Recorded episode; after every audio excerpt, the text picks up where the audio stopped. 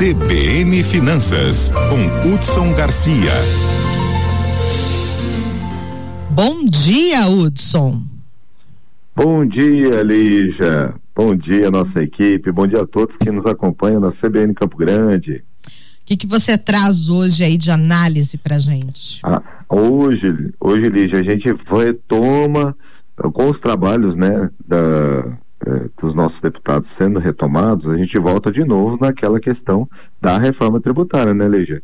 Que realmente precisa ser resolvida nesse sentido. E um, um relatório do TCU provou que sobre essa questão da digitalização, que a digitalização aponta para uma tendência realmente de diminuição dos custos das empresas. Uhum. Desde a gente teve essa conversa, não sei se você lembra, naquele simpósio, naquela semana que a gente teve discutindo Isso. sobre reforma tributária, uhum. eu comentei sobre essa questão da, da redução.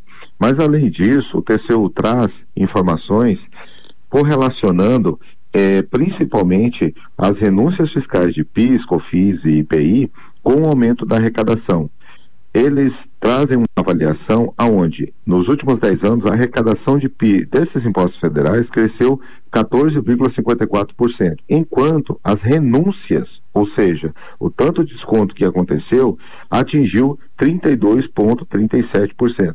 E Lígia, mesmo com essas renúncias, a carga tributária hoje no Brasil, ela atinge 33,7%. 7% do produto interno bruto é uma, da, é uma das mais caras. Uhum. O que, que facilita no sentido da digitalização, viu, Leija? Que hoje muitos estados oh, nossa conexão com você, o Hudson nos ouve. Hudson. Oi, Lígia. Oi, você ia falar sobre ah, o que facilita aí a digitalização e ah, aí sim. caiu, a, a, deu um corte aí na sua conexão. Voltou. Ah, sim, vamos.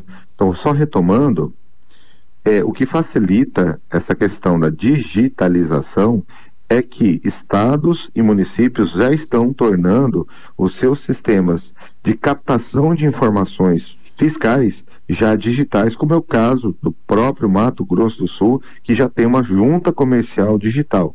E alguns municípios estão aderindo à rede simples, que faz realmente essas conexões de informações. Porque, de acordo com o novo texto que está sendo votado, a gente vai ter dois anos para adequar o nosso sistema contábil para poder receber todas essas informações e começar a fazer é, realmente a união dos impostos em um novo IVA a partir de 2026. É um período bem bem complicado, né, Lígia? Esse período onde a gente vai ter que mexer em todos os sistemas. É, lembrando aí que o IVA é o imposto sobre o valor agregado, né? A quem está nos ouvindo aí, ah, essas mudanças que vão ocorrer aí está agora com o Senado para ser votado, né, Hudson? Passou já Isso. pela Câmara e neste momento está lá no Senado para ser discutido e votado todo esse. Inclusive, hum.